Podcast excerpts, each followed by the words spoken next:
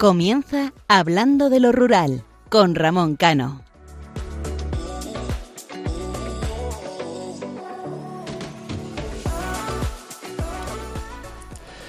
Una madrugada más, muy buenas noches, queridos oyentes. En la editorial de hoy quiero recopilar unas reflexiones que realicé a finales del pasado año, para que veamos cómo la situación actual no ha cambiado nada. Podría decir incluso que ha empeorado. Y creerme que esto no lo hago para crear polémica, simplemente para hacer una denuncia colectiva de la situación que todos y cada uno de nosotros sufrimos. Ya no es ni vivimos. Y comienzo por aquella magnífica reflexión que hizo Jesús Quintero, sobre todo para que la tengáis en cuenta y no tengáis miedo a los retos que puedan venir o vengan, sino que cojáis el capote y vamos a torear de la mejor manera posible. En aquella entrevista de Loco soy yo, Jesús Quintero decía lo siguiente, con el tiempo entiendes que los verdaderos amigos son contados y que el que lucha por ellos tarde o temprano se verá rodeado de amistades falsas. Con el tiempo aprendes que disculpar cualquiera lo hace, pero perdonar es solo cosa de almas grandes. Iros fijando poco a poco en las reflexiones eh, que Jesús Quintero hacía y llevarlo a vuestra vida eh, personal y veréis cómo acierta. Continúo. Con el tiempo comprendes que si has herido a un amigo durante duramente, muy probablemente la amistad nunca jamás será igual. Con el tiempo te darás cuenta que aunque seas feliz con tus amigos, algún día llorarás por los que dejaste ir. Con el tiempo te darás cuenta que cada experiencia vivida con, con, cada persona es irrepetible. Con el tiempo comprendes que apresurar las cosas o forzarlas a que pasen ocasionará que al fin no sean como esperabas. Y con el tiempo te das cuenta que de que en realidad lo mejor en realidad no era el futuro, sino el momento que estás viviendo, justo este instante. Pero desafortunadamente, solo con el tiempo uno aprende. Estoy y quiero vivir como si no tuviera nada que perder, como si cada día fuera el último, como si siempre estuviera a partir la nave que no ha de tornar. Quiero besar como si cada beso eh, fuera el último. Quiero gozar como si cada gozo fuera el último. Quiero hacer la televisión como si cada programa fuera el último. La última copa de vino, la última, el último amor, el último paseo por las calles de Sevilla, la última canción, las últimas palabras, cuando a uno le da igual perderlo todo, desaparecen los miedos. Las cadenas, las ataduras, los compromisos, la timidez, el miedo. Cuando uno está dispuesto a perderlo todo, empieza a estar en condiciones de ganarlo todo, que es todo el valor, la sinceridad, la autenticidad, la claridad, la libertad, el camino, la verdad y la vida, que decía mi tocayo, quiero vivir de acuerdo conmigo mismo. De eso es de lo que se trata, hermanos. Como decía en su momento, en una reflexión del mes de noviembre, suelo pasar casi la mitad del tiempo entre la ciudad y el pueblo. Y quería hacer o repetir una reflexión que me llamó la atención en su momento, no la voy a, transcribir entera, ¿no?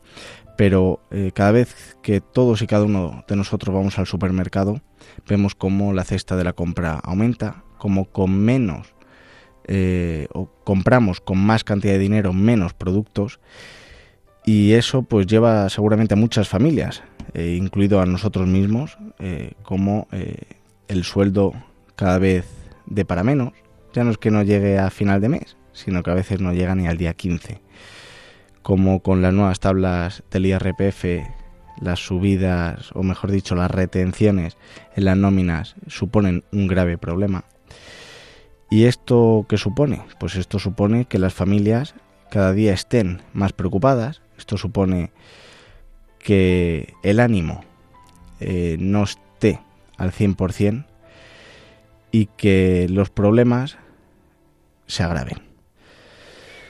Mm, hago esta reflexión eh, porque de verdad que me da rabia y me da rabia eh, cómo al fin y al cabo los ciudadanos tienen que sufrir las consecuencias de una mala gestión por parte del, Ejecutivo. Y como decía al principio, no quiero ser polémico, simplemente quiero ser eh, realista, ¿no? Pero me voy a, ceñir en los datos que dije en su momento, ¿no? que son del Instituto Nacional de Estadística, que decía cómo eh, España eh, estaba en riesgo de pobreza, se situaba en torno al 27,8%. A día de hoy ha subido. Esto ya se parece más a esas películas en las que los marineros se afanaban en tapar las vías eh, de agua de un barco, pero en cuanto taponan una, el agua enseguida empieza a brotar por otra. Ayer eh, lo comentaba con unos amigos que cada vez eh, los jóvenes vemos menos la televisión, vemos menos las noticias. ¿Por qué motivo? Porque al fin y al cabo yo creo que todos y cada uno de nosotros tenemos suficientes preocupaciones como para encima eh, que nos estén dando más motivos para estar preocupados. La actual cesta de la compra sube, ya en todos, al fin y al cabo todos los productos, eh, sin hablar de los productos más básicos. Las pensiones también hemos visto que suben con ese pequeño engaño del, IRPF.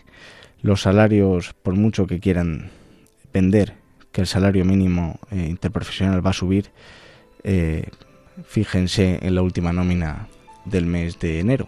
Fíjense aquellos autónomos que la cuota sube, incluso a los pequeños que tienen la, bonificación. Esa preocupación aumenta y aumenta eh, hasta puntos en los que muchas familias, en vez de hacer sus tres comidas habituales, tienen que rebajarla a una. Imagínense si tienen niños. ¿Qué pensamos los padres cuando nuestros padres que han trabajado por levantar este país, esa generación de hierro que decía en su momento, nos daban nuestro desayuno, nuestra comida, nuestra merienda y nuestra cena? ¿Qué pensará que el padre que ha tenido todo eso y que a día de hoy a su hijo le tiene que mezclar un zumo con agua, un vaso de leche con agua, y en vez de darle las galletas o las tostadas o los cereales que quiere el niño, hay que racionarle. Por favor, seamos coherentes, por favor, abramos los ojos. Me da pena decir esto, pero estamos llegando a situaciones en las que en vez de vivir estamos sobreviviendo. Em, voy a intentar ser lo más objetivo posible, pero como esto no cambie de rumbo, como eh, no tengamos la capacidad suficiente de crítica y de decir las cosas eh, con claridad, esto no va a acabar. Había una frase que decía que el ser humano lo único que jamás puede perder es la libertad, y entre la libertad eh, conlleva la libertad de expresión, la libertad de opinar, la libertad de buscar, un mejor futuro para, para todos y cada uno de nosotros. Y hago esta reflexión no para que nadie se ponga triste, sino para que lo penséis, para que reflexionéis, para que os sentéis y digáis, ¿esta situación es la que realmente quiero? Pues seguramente no, seguramente no. Pero mm, hemos demostrado durante años y, y seguramente seguiremos demostrando durante años la fuerza que nos caracteriza tener alegría, a pesar de la situación, tener alegría. Acordaros de la reflexión inicial que hacía Jesús Quintero, porque de esta manera, si todo lo cogemos con alegría, si todo lo cogemos con la positividad que a todos y cada uno de nosotros nos caracteriza, a pesar de las situaciones complicadas que tengamos, seguramente conseguiremos salir de este bache. Grande, pero bache. Y de todo se sale, Decía un refrán que cuando se cierra una puerta se abre una ventana y esa ventana es la que hay que hacer puerta otra vez, ¿no? O que cuando ya hemos tocado fondo lo único que queda es levantarse. Así que desde aquí, desde hablando de lo rural, desde Radio María, os animo a levantarse, a crecer, a perseguir nuestros sueños con optimismo y sobre todo con alegría. Les habla Ramón Cano y me acompaña Isaac Palomares. Les recuerdo, que nuestro programa es cada 15 días los domingos de 12 de la noche a 1 de la madrugada. Tiene una cita en Radio María, aquí en Hablando de lo Rural. Y todos aquellos que quieran interactuar con nosotros lo pueden hacer a través de nuestro email hablando de lo rural arroba radiomaria.es. Y también les animo a que sigan nuestra página de Facebook hablando de lo rural. Y ahora sí, comenzamos.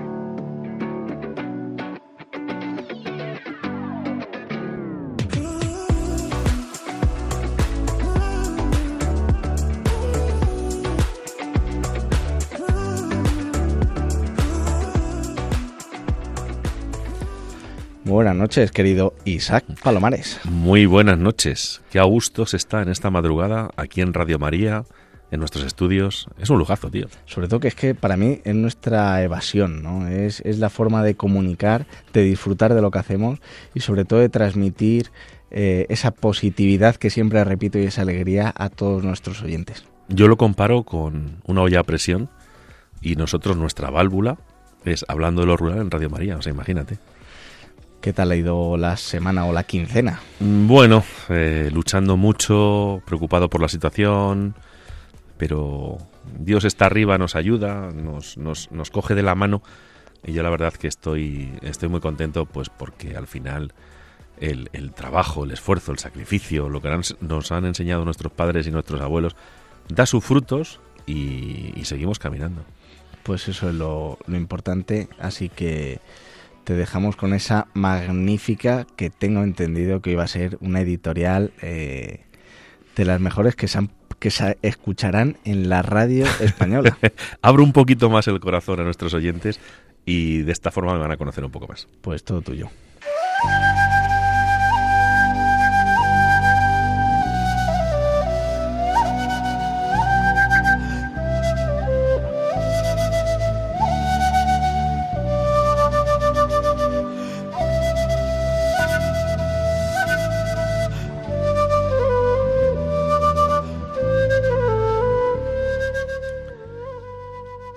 Les quiero contar una historia de amor. Una historia que ocurrió hace muchos años en uno de los pueblos de esa mal llamada España vaciada. Es la historia de amor de un cabrero y de una joven ama de casa. La historia de Isaac y de Lucía. La historia de un amor que surgió en una noche de verano de un precioso pueblo cuando él venía del campo de cuidar su ganado para pasar la feria en el pueblo, pues durante la semana estaba en una majada en el campo, una majada hecha con retamas y cuya cama estaba formada por monte, por jara, por tomillo, que cortaba para poner encima una manta zamorana. En aquella época, como de todos es bien sabido, las gentes del campo no tenían agua corriente no tenían los vehículos de hoy para desplazarse, y por tesoro solían llevar un zurrón a la espalda, como el que habitualmente llevo yo en mi día a día. Una manta al hombro, una boina negra calada de medio lado, pantalones de pana zurcidos, camisa ancha, abarcas y mucha hambre en el estómago. Aquella tarde, cuando él pasaba camino de su casa, vio salir de una puerta a una chiquilla morena con pelo negro azabache, ojos con forma de aceituna y sonrisa sin igual. Sonrisa sincera, inocente, sonrisa de serrana.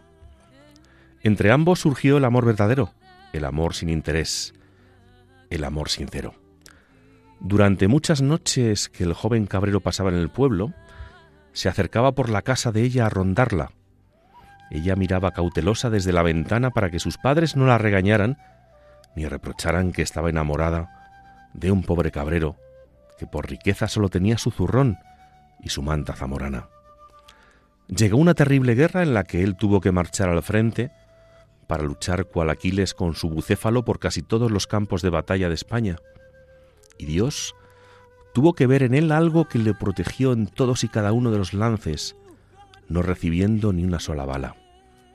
Terminó la guerra, volvió al pueblo de la hoy mal llamada España vaciada, y pidió matrimonio a la serrana, a pesar de todos y cada uno de los obstáculos que la familia de ella le implementaba. Eran tan pobres que cuando se casaron, él lo hizo con un traje prestado y con su manta zamorana.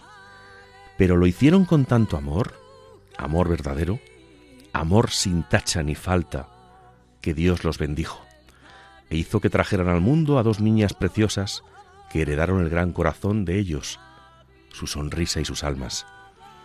Pero parece que en ocasiones el destino nos juega una mala pasada, y una maldita enfermedad de golpe se llevó por delante las ilusiones de la joven pareja.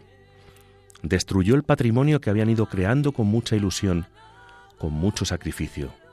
El cáncer se cebó en el pecho de ella y rompió para siempre el alma del joven cabrero, que nunca más tendría la misma sonrisa que tuvo aquel día de feria en que vio un ángel salir de una vieja portada de madera.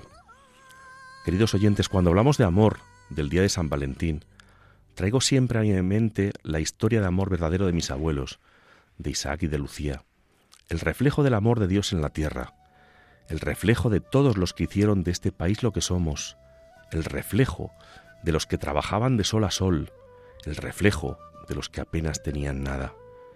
Ellos pertenecían a una generación que si tenía una cosa, era amor sin límites, a pesar de no tener nada. Ellos nos hicieron como somos, y ellos deben ser recordados no solo el 14 de febrero, sino cualquier día del año, cualquier momento, porque ellos nos miran desde el cielo y sienten lo que nosotros sentimos. Feliz día de San Valentín, feliz día del amor verdadero, y permítanme que hoy mire al cielo para enviar un beso enorme a mis abuelos, que están cubiertos por el, mar, por el manto de la Virgen de Guadalupe, disfrutando de la paz eterna.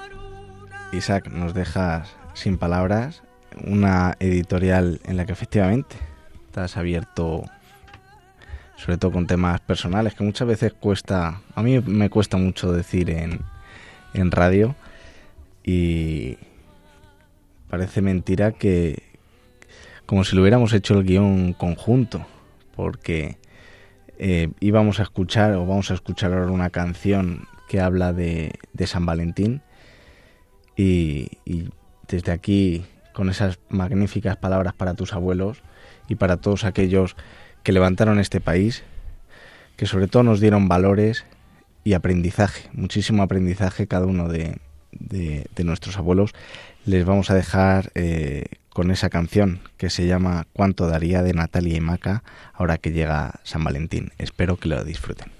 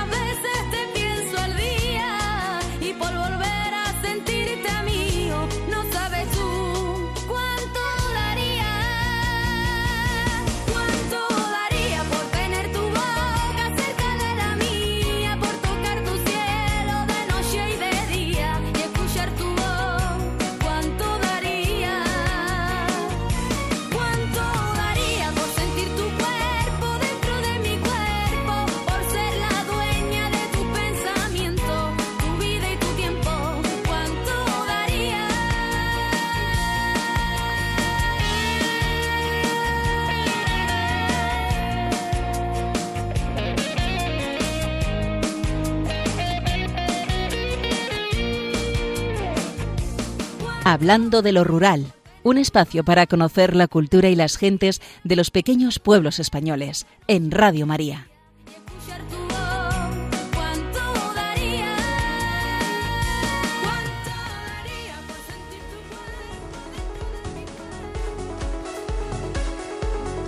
La voz de los pueblos.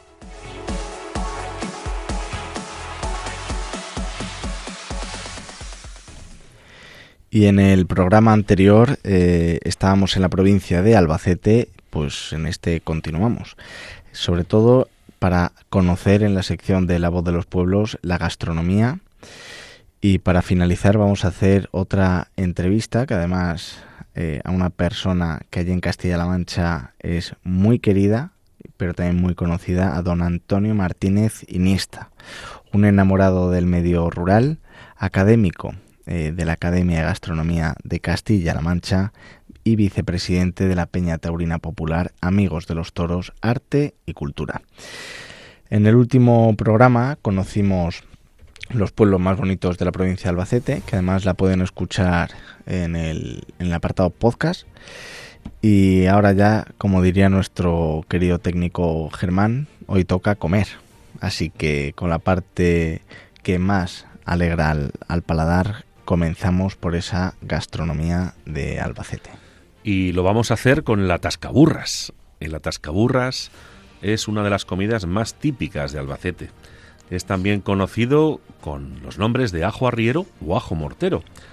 Es un plato muy apropiado para lugares con inviernos muy fríos y en los que suele nevar, por lo que es un plato típico durante los meses de invierno. El ingrediente básico es el bacalao en salazón, que se tiene que desalar el día antes. Al bacalao se le une el resto de ingredientes, que son patatas cocidas, ajo y aceite de oliva. Con todo ello se tiene que hacer una masa con una textura parecida al puré. Se echan unas nueces por encima y si se quiere unas rodajas de huevo duro. Y ahora vamos a pasar al gazpacho, gazpachos manchegos. Los gazpachos manchegos, conocidos también con el nombre de galianos, son un plato muy típico que en origen elaboraban los pastores. Se trata de un guiso caldoso cuya base consiste en trozos de una torta eh, cenceña manchega. El guiso se hace con diferentes carnes, generalmente pollo, liebre, conejo o perdiz, y en algunas zonas se añaden también setas. Y seguimos por uno de los platos más importantes de la gastronomía manchega, el pisto manchego. Es una fritada hecha con diversas verduras que pueden variar. Es un plato que en su origen consumían los campesinos, los cuales lo elaboraban con los productos de la huerta propios de cada época, o con aquellos que tenían a mano. De ahí su diversidad. Generalmente los ingredientes que componen el pisto manchego son pimientos verdes, pimientos rojos y calabacín. Se suele servir en pequeñas cazuelitas de barro individuales acompañado de huevos, jamón e incluso embutidos. Fíjate Isaac, los, la gastronomía que tenemos, que además lo vamos a ir comentando, eh, una gastronomía que ahora eh, es reconocida por todo el mundo, como son platos del sector primario, de esos campesinos, de esos pastores. Y a día de hoy eh, intentamos que ese sector primario desaparezca, intentamos que todo lo en lo que o lo que hemos conocido para llegar a día de hoy quieren que desaparezca. Esa España rural, esas tradiciones, esa, eh, ese turismo, que lo, siempre lo decimos, ¿qué pasaría si no estuvieran esos pastores, si no estuvieran esos campesinos, si no estaría tu abuelo, si no estaría el mío, si no estarían los abuelos de todos que prácticamente se dedicaban al sector primario.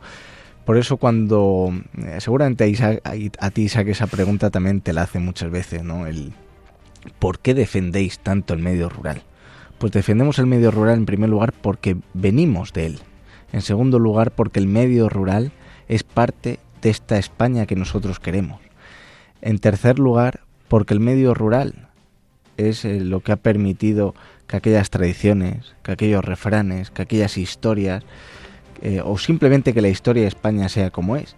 Y en, y en cuarto lugar, porque a quién no le gusta un pisto manchego, a quién no le gusta un ajo mataero, como vamos a hablar, pues defendamos lo nuestro. Por eso nosotros transmitimos lo bueno y lo no tan bueno en el medio rural. Por eso nosotros, desde aquí, desde hablando de lo rural, defendemos a esa mal llamada España vaciada y la vamos a seguir haciendo. Así que aquel que quiera poner palos sobre las ruedas, que lo ponga cada vez más fuerte, que la rueda va a girar. ¿Y qué se comerían las ciudades si el campo o si el mar no existiera? ¿Qué comería la gente? Yo creo que la gente no se plantea eso. O sea, cuando se habla, eh, yo estos días estoy leyendo mucho sobre el tema del veganismo. Mm, de verdad, siéntense, piensen de dónde vienen los productos que comen cada día. ¿De dónde? Aunque vengan envasados en plástico, aunque vengan en botellas. ¿De dónde? Del campo, del mundo rural, que es el que tenemos que defender. El mayor error que comete la gente en este país es no defender nuestro mundo rural. Insisto, ¿dónde se crían los cerdos que, que, dan lugar a los famosos embutidos, a nuestros jamones? ¿Dónde, ¿De dónde viene el aceite de oliva? de dónde vienen los productos de la huerta con el que se hacen casi todos los productos de los, platos que estamos hablando esta noche. Piénsenlo, piénsenlo y déjense de mamandurrias, porque ya esto llega a un momento que, que todos nos, nos sobrepasa. Sobre todo que lo conozcan, que conozcan y sepan efectivamente de dónde viene, que no viene de un supermercado y que sobre todo la calidad que tienen los productos de España no la tienen los productos que vienen de fuera. Nos estamos cargando productos de calidad y comer calidad para comer auténtica porquería. Ahora sí continuamos con las migas rurel, ruleras. Es un plato que en otros tiempos solían consumir los pastores. Eh, las elaboraban con el fin de aprovechar el pan que les quedaba seco. La base del pan del plato es pan desmigado que se mezcla con otros ingredientes que pueden ser variables. Generalmente se trata de chorizo, tocino de cerdo, jamón serrano, ajo y aceites de oliva. Todos estos productos picados con el pan previamente puesto en remojo, al menos durante dos horas, se tuestan en una sartén a fuego lento, dándoles vueltas y armados de paciencia. Se suelen acompañar con alguna fruta como uva o melón. Es un plato que contiene muchas calorías ya que está pensado sobre todo para combatir los fríos inviernos propios de esta tierra. Seguimos con el ajo mataero. El ajo mataero es un plato muy típico de Albacete aunque se elabora también en otras zonas manchegas como Ciudad Real, donde recibe el nombre de ajo pringue. El nombre se debe a que se trata de un plato de los que se elaboraban cuando tenía lugar la matanza del cochino, del cerdo. Los ingredientes son hígado y pan. Aunque existen variedades, generalmente se elabora friendo el hígado y unos ajos, con un poco de pimentón, en manteca de cerdo. Se pica todo, se coloca en una sartén añadiendo pan desmenuzado y agua y sin dejar de remover hasta conseguir la consistencia de un puré. Fíjate, Isaac, que han, nombrado la matanza, que además ahora eh, se, revive en muchos municipios con, con este tiempo de cómo se hacía la matanza, lo que significaba la matanza para las familias, y es una fiesta que cada vez más gente quiere conocer y debe conocer, ¿no? Al fin y al cabo la matanza muchas veces, eh, antiguamente se utilizaba todo del cerdo pero además se hacía en embutido. ¿Y por qué se hacía en embutido? Ya no solamente por la conservación que, llevaba, sino también porque la gente prácticamente eh, la mayoría de los días no comía en casa, sino que comía eh, haciendo pues eh, tareas del campo de una forma o de otra, por lo cual los embutidos les hacían falta. Vamos con el lomo de orza y costillas de cerdo en adobo. El lomo de orza y las costillas son uno de los productos típicos de la provincia de Albacete y que se elabora después de hacer la matanza del cerdo para poder conservar la carne en aceite durante meses sin que ésta se estropeara e ir comiéndola durante el invierno. La elaboración consiste en adobar la carne previamente y luego freírla para meterla dentro de un tarro cubierto de aceite de oliva. Normalmente para consumirla se corta en tiras finas y la podemos acompañar de pimientos fritos o patatas. Y vamos a seguir con uno de los platos estrella de la comunidad castellano-manchega y que no es otro que las gachas manchegas de pastor. Es otro de esos platos contundentes propios de, esta preciosa comunidad y muy consumido en Albacete. Se elabora a base de harina de almortas, lo cual hace que sea difícil encontrar este plato en otra zona, ya que esta harina es consumida de forma continua y en dosis muy elevadas y provoca que la salud dicen que se, se perjudique, por lo que no se recomienda un consumo de manera continua. Antes, antes venía envasada y ponía eh, alimento animal, o sea, imagínense eso. El plato, además de con harina de almorta, se elabora con panceta, chorizo, pimiento rojo, ajo, pimentón, sal y agua. Opcionalmente podemos añadir picatostes de pan y ha de tener la consistencia de un puré sirviéndose muy, muy caliente unos platos perfectos para dieta.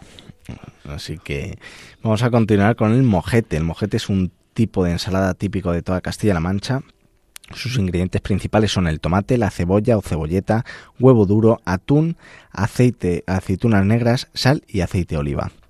Para su elaboración se trocea el tomate que se puede emplear crudo o en conserva y se pone en un bol junto con la cebolleta y sal. Se añade el atún y las aceitunas y se alinea con el aceite.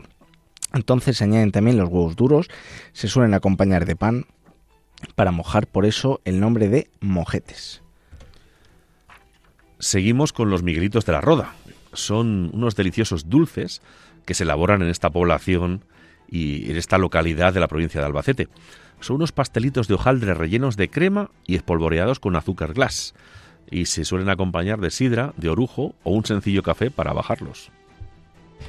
Bollos de mosto. Se trata de unos exquisitos bollos cuyos ingrediente más básico, como dice el propio nombre, es el mosto. El resto de los ingredientes son harina, huevos, piel de limón, azúcar, levadura y aceite de oliva. Y vamos a terminar, queridos oyentes, con un suspiro, ya que llega San Valentín. Los suspiros son un dulce, un tentador dulce que tiene su origen en Aina, que es uno de los pueblos más bonitos de esta preciosa provincia, que está en la Sierra del Segura. Se elabora con claras de huevo con azúcar y almendras y suspiren. Pues después de escuchar esta magnífica gastronomía de la provincia de Albacete, pues tenemos un invitado que Isaac ni que lo hubiéramos programado. Tenemos, eh, vamos a entrevistar ahora a don Antonio Martínez Iniesta. Decía al, al inicio que era un enamorado del medio rural, académico de la Academia de Gastronomía de Castilla-La Mancha y una cosa que aquí nos gusta mucho, que es eh, también ocupa el cargo de vicepresidente de la Peña Taurina Popular, Amigos de los Toros, Arte y Cultura. Pues como decíamos, vamos a presentar a Antonio Martínez Iniesta. Antonio, muy buenas noches. Buenas noches, eh, Ramón. Buenas noches, Isa. Buenas noches a todos los oyentes de Radio María. Un placer estar esta noche con vosotros. Yo creo que me he dejado también nombrarte como el asesor de la Plaza de Toros de Albacete. Así es, así, así es. Esa labor desempeñamos en, en una de las principales ferias ¿no? que tiene el panorama taurino y la verdad que con mucho como responsabilidad, pero al mismo tiempo con, con mucha satisfacción y orgullo. Yo antes de dar paso a Isaac, eh, te quiero hacer una eh, pregunta que en muy pocas ocasiones se hace, que es sobre todo eh, qué significa para ti el mundo rural y todo aquello que engloba, como pueden ser los toros, como puede ser la gastronomía, como pueden ser nuestras tradiciones. Bueno, pues yo creo que el mundo rural lo es todo. Estamos hablando de nuestras raíces, de nuestras tradiciones y costumbres de toda la vida. Yo creo que de ahí radica todo. De, pues gracias al Toro de Lidia se mantienen las dehesas, gracias a, los, esos pastores con sus ovejas eh, eh, que pastorean nuestros prados, eh, mantienen ese, ese valor medioambiental no tan, tan rico que tiene España. ¿no? Antonio, muy buenas noches. Buenas noches, Isaac. La verdad es que cuando aquí en Hablando del Rural tenemos a una persona tan comprometida y tan, tan entusiasmada con, con, nuestro mundo rural, pues la verdad que es un lujo. Y, y, y hablar de ti pues la verdad que me quedo corto en palabras porque eres una de esas grandes personas que, que, defiende lo que, lo que todos deberíamos defender. Porque yo creo que eh, este país sin el mundo rural, sin nuestras tradiciones, sin nuestras costumbres, tú que estás, como dicen en mi pueblo, estás en todos los mojes. Em, eh, y eso, eso te engrandece. ¿Qué siente una persona como tú, tan comprometida y que cada día de su vida mm, hace eh, lucha por lo que mucha gente no defiende en estos momentos tan complicados y tan convulsos en España. Pues mira, voy a empezar haciéndote referencia a una frase que hago muy, muy mía de, de Ralph Emerson, que dice así, algo así como, como el propósito de la vida no es ser feliz, es ser útil, honorable, compasivo, marcar la diferencia entre solo haber vivido y haber vivido bien. Eh, yo ahora mismo vivo de mi negocio, como tú bien has dicho, estoy donde me llaman para defender la tauromaquia, para defender la caza, para defender el mundo rural, la pesca, todo lo que conlleva eso que como antes dices son nuestra raíz.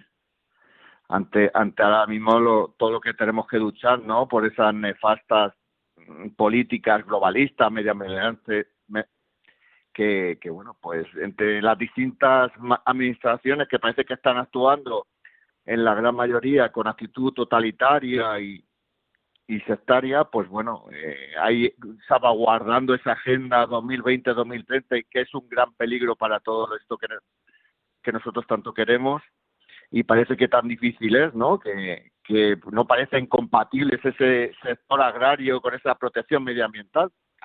Tenemos que defender ese gran objetivo que es la sostenibilidad bien atendida entre las tres patas económica, social y medioambiental.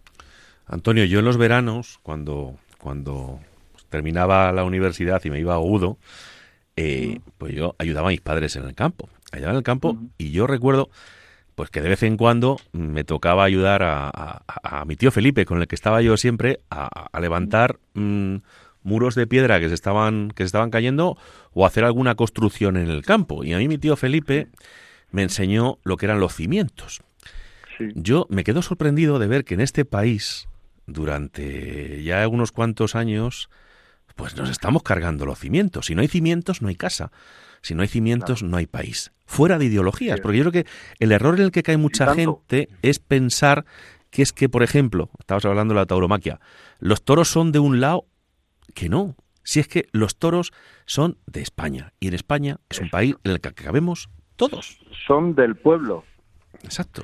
Y, y los tendidos de la Plaza de Toros ha sido un lugar donde, donde se han reunido gente de derechas, gente de izquierdas, gente comunista, gente de todos los colores y se han reunido en paz a disfrutar del arte taurino. Punto. Y quieren vender otra cosa que parece que la toromaquia es de derechas, que el mundo rural es de derechas. Mundo rural, eh, podemos encontrar gente de izquierda como podemos encontrar gente de derechas. Hacer una, una labor extraordinaria para el pueblo. Antonio, has comentado una, una palabra que los que vivimos en el medio rural y los que conocemos eh, ya no solamente lo que significa la autoromaquia, sino lo que significa la caza, lo que significa la agricultura, lo que significa la ganadería, es sostenibilidad, que ahora está muy de moda, ¿no? Una palabra que parece que la han inventado cuatro ahora, pero esa sostenibilidad, o mejor dicho, ese ecologismo real, y como yo siempre digo que no es de salón y de subvención, es la que llevan practicando los agricultores, la que llevan practicando los ganaderos, la que llevan practicando los cazadores. Ahora se ven muchos vídeos por las redes sociales de una manada una piara de, jabalís en un casco urbano. Eh, la gente desconoce realmente el peligro que eso supone, ya no solamente para el viandante, sino también para la salud, eh, con tema de enfermedades, incluso aquellos que se denominan ecologistas, que defienden a capa y espada a los animales, eh, la superpoblación de animales que a lo mejor no dejan cazar o no se eh, permite cazar, que la caza, repito, en España es una de las actividades más controladas que existen. Eh, al fin y al cabo, si tú no dejas cazar a los animales, pues te pasa como la cabra en la Sierra de Guadarrama, con la sarna, o te pasa como los corzos, eh, superpoblaciones de jabalí que por mucho que intenten esterilizarlo como pasa en Cataluña, es eh, totalmente, no tiene ningún efecto, incluso el, la tauromaquia lo que significa la tauromaquia para el producto, eh, para el PIB, para el Producto Interior Bruto en España, lo que significa la tauromaquia para aquellas de esas que has comentado, eh, qué pasaría con el toro lidia. Es decir, yo creo que estamos llegando a puntos de lo absurdo, Es decir, defendemos las cosas por decir las cosas sin realmente saber lo que significan todo ello. Mm. Entonces, eh, ¿ves alguna solución? ¿Ves alguna solución para que la gente, ya no voy a decir la clase política actual, el bálsamo de Firabras, sino para que eh, la gente normal y corriente diga, oye, pues a lo mejor a mí esto no me gusta, pero es necesario? Hay que trabajar y hay que, y hay que luchar. El, eh, ahora mismo Mira, eh, no nos vamos a ir muy lejos. La, gracias a la Fundación Toro del Lidio, en ese club, ese bono social, perdón, que excluía en la tauromaquia como cultura, han, han tenido que claudicar y, la sentencia ha dicho que debe de ser incluida y así ya está incluida en ese bono social cultural como tal y tauromaquia como lo que es. Hay que luchar y trabajar y hacer ver que sin el mundo rural no, no, se, no se asuste. No vamos a comer de móviles, ni vamos a comer de Instagram, ni vamos, comemos del campo. Y, y eso es lo que hay que, que defender. Ahora también lo que tocabas, eh, bueno, este jueves salió en el Congreso eh, la ley de bienestar animal, que bueno, por un lado, pues creo que va a ser un lastre al mundo rural, para eh, dueños de las tiendas de animales, eh, deportistas de animales, criadores, incluso para la gente que vive del circo, circo o la comunidad científica. Entonces, eh, eh, hay que luchar contra todo eso. Hemos conseguido un gran paso, ¿no? Que, la cinegética quede fuera y, y, hay que seguir trabajando en ese sentido para, para desmantelar esta agenda 2020-2030 que lo que esconde es de naturalizar todo y fulminar el mundo rural. A mí, Antonio, hay una cosa que me da mucha rabia y yo hace, hace ya unos meses creé una palabreja, eh, además he escrito algún artículo por ahí, que es la palabra urba rural. Eh, todos aquellos que venimos del campo y llegamos, pues por, motivos, yo en mi caso, de, estudiar la carrera aquí en Madrid, somos urba rurales, somos gente que, que, que procediendo de los pueblos estamos en las ciudades, pero que deberíamos defender, yo lo hago, y lo sabes, y lo saben todos los oyentes, el mundo rural. ¿Por qué la gente, eh, cuando hace ese, ese tránsito de los pueblos a las ciudades, se piensa que va a comer del Instagram, del Facebook, de, de los móviles, cuando si no hubiese productos que vienen del campo, que vienen de nuestros mares, yo no sé qué iban a comer. La gente, ¿por qué hemos caído, Antonio, y tú que eres una persona muy sensata, en esta anormalidad? Porque es que yo cada día de verdad, o sea, es que la anormalidad crece como si fuesen setas eh, cuando llueve y sale el sol, que, que, suele, cuando suelen salir. Yo es que me quedo perplejo. Totalmente, igual que yo. Yo creo que estamos ante una sociedad muy de las redes sociales, muy de golpe de tweet, y, no lee, lee muy poca, cada vez hay menos cultura al respecto, cada vez las personas están más adoctrinadas, y la verdad que que es otro camino en el que en el que hay que caminar enseñando educando y, y verdaderamente eh, que la gente vea la lucha no que llevan en el medio rural para mantener esas aldeas pequeñitas que un poco es lo que lo que queremos también premiar desde la Academia de Gastronomía de Castilla-La Mancha. Eh, llevamos ya dos eh, eh, galardones, dos, dos, eh, eh, eh, dos, eh, ahí no me sale la palabra de, de hemos, durante dos años hemos hemos premiado esos establecimientos en los medios rurales que con mucho trabajo levantan a diario su persiana eh, y bueno un poco de alguna manera ayudan a crear algo de empleo a dinamizar la economía y tal, ¿no? Algo que se sale un poco de los estándares de la estrella de Michelin y de los soles para, para cuidar esos medios eh, de gastronómicos dentro del mundo rural, ¿no? Eso es lo que hay que premiar, es lo que hay que proteger, hay lo que ayudar y todo lo que se haga por ellos es poco. Antonio, hablabas de la Academia de Gastronomía de Castilla-La Mancha y la importancia que, tiene. Eh, nosotros, programa a programa, siempre que recorremos cada provincia o cada comunidad autónoma, eh, mostramos el patrimonio, pero también eh, los productos más, más típicos o, las elaboraciones. Ahora lo has comentado, ¿no? Que estamos en una nueva fase en la que todo lo tecnológico eh, impera. Hay ahora una nueva catalogación que son eh, los productos de kilómetro cero, que tan importantes son para, para el medio rural, para nuestros agricultores y ganaderos, incluso los pescadores. Eh, te voy a hacer una pregunta. ¿Se potencia lo suficiente todos esos productos de proximidad, esos productos que elaboran nuestros eh, o que realizan, ¿no? Mm, los, sobre todo los artesanos, eh, los productores, eh, mm, ¿sabemos venderlo realmente como marca España? Creo que cada vez más nos estamos dando cuenta de la necesidad de ellos, pero nunca es suficiente. Hay que hacer mucho más por ellos y premiarlos de alguna manera. Hay mucho esfuerzo detrás para que ese producto de calidad salga adelante y llegue a nuestros platos.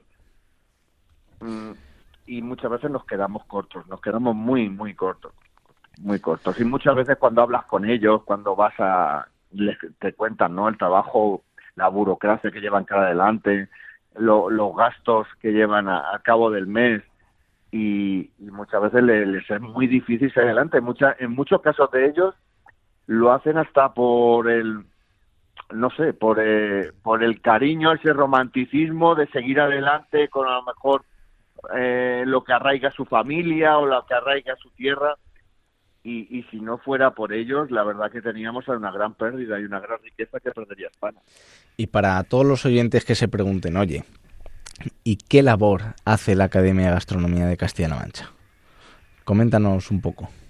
Bueno, la Academia de Gastronomía es una institución que hace muy poquito, bueno, eh, hace unos años, eh, el gobierno regional de Castilla-La Mancha la consideró una institución de carácter consultivo y, derecho público.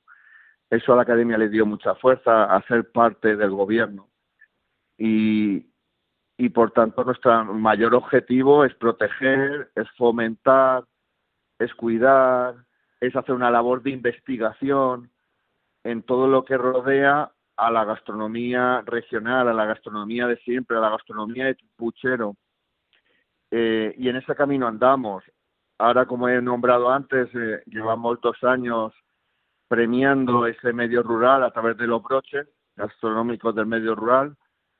Eh, estamos trabajando ya en la realización de una cátedra eh, este año también va a ser la primera edición que se dé un premio al periodismo gastronómico. Eh, de alguna manera queremos, queremos ensalzar lo que muchas veces pasa desapercibido entre todos nosotros y es donde radica todo, es la gran base de nuestra gastronomía, de la gastronomía la fusión y gourmet y tal, radica de ahí. Y hay que cuidarla y no hay que dejar que se pierda. Mm.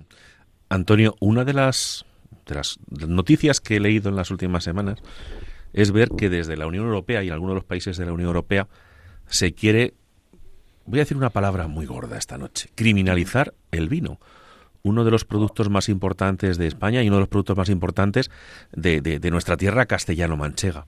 ¿Podrías explicar a los oyentes qué es lo que se quiere hacer en Europa con el vino?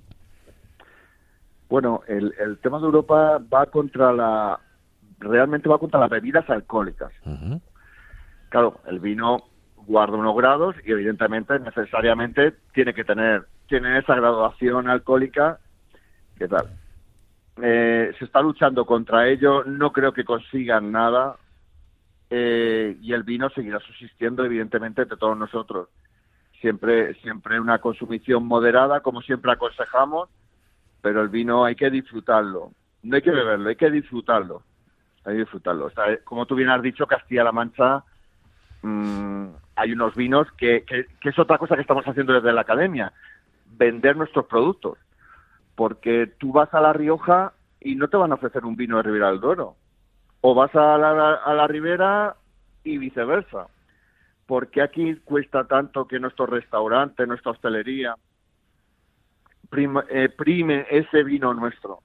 Ahora mismo Albacete, sin ir más lejos, estamos en una provincia donde más deos aguarda.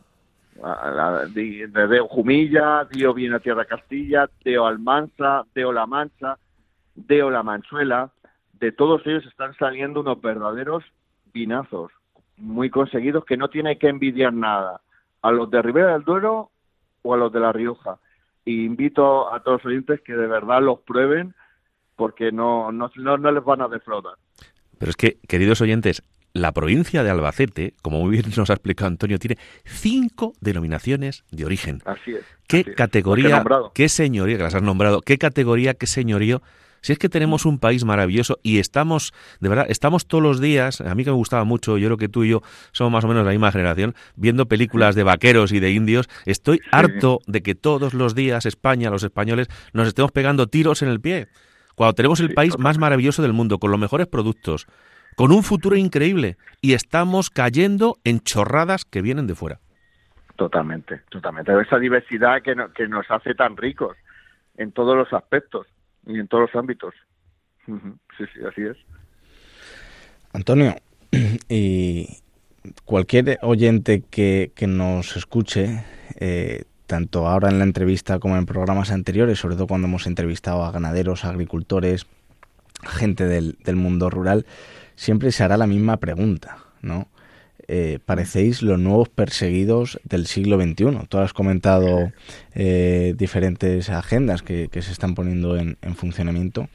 Eh, hubo la revuelta en su momento, el 31 de diciembre de 2019, la revuelta de la España vaciada.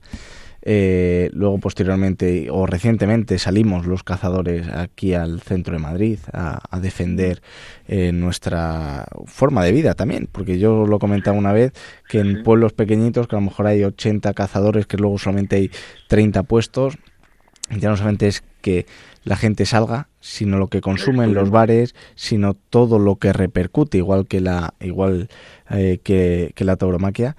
Eh, ¿qué debemos hacer? ¿Qué debemos hacer, sobre todo para transmitir los valores que tiene el mundo rural? Eh, y, cuando hablo de mundo rural, englobo a todos. Eh, englobo al sector primario, englobo a la tauromaquia, englobo a los cazadores, eh, a todos aquellos oficios que se van perdiendo, a los pueblos que se van cerrando.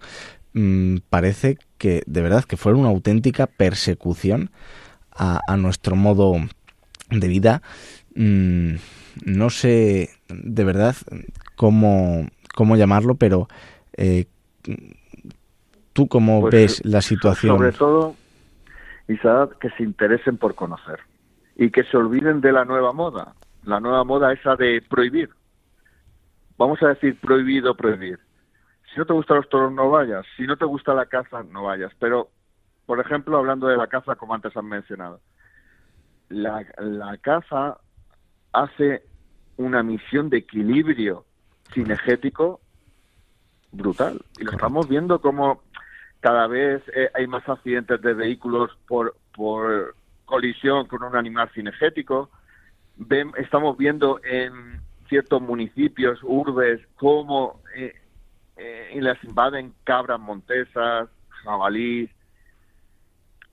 la caza hace una misión, como digo, de equilibrio, innecesaria así como tantas y tantas cosas. Lo que hay que hacer es conocer, conocer esa misión, conocer eh, esa labor que realizan la gente que, que hace por, por estar ahí en, ese medio rural y, como decía antes, muchas veces por mantener esa tradición familiar y esas raíces tan arraigadas que tiene a su tierra, conocer, conocer y no prohibir.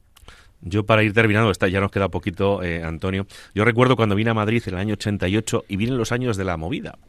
Y aquí se respetaba a todo el mundo, cada uno podía hacer lo que quisiera. Tú has hablado una palabra mágica, prohibir. Ya está bien de prohibir. Vivimos en un país, como decía antes, precioso, con, con una democracia maravillosa, y creo que ya está bien de prohibir que cada uno haga lo que quiera, siempre respetando a los demás. Ramón. Pues Antonio, eh, de verdad, muchísimas gracias por la entrevista de hoy. Eh, es un placer tenerte aquí. Esperemos contar más veces eh, contigo y seguir luchando, seguir defendiendo lo nuestro y sobre todo seguir transmitiendo eh, esos magníficos valores que tiene todo el mundo rural, que tiene esa magnífica gastronomía castellano-manchega y que tiene el mundo del toro. Muchísimas gracias, Antonio. Gracias a vosotros por la invitación, gracias por esa labor que, que estáis realizando tan ardua a través de las ondas y, y seguir y seguir así con esa independencia, esa valentía también defendiendo desde los micros todo lo nuestro. Muchas gracias. A ti, Antonio. Buenas noches. Buenas noches.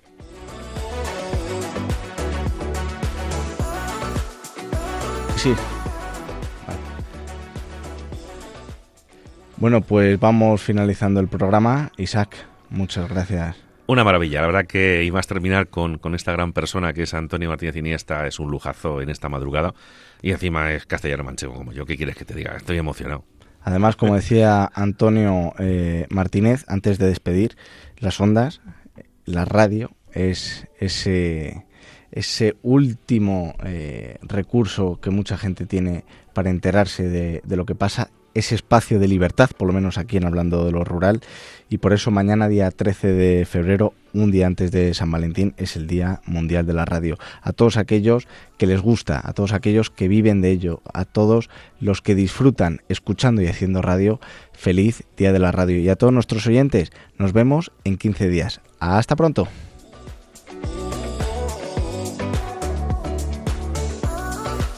Han escuchado en Radio María Hablando de lo Rural con Ramón Cano.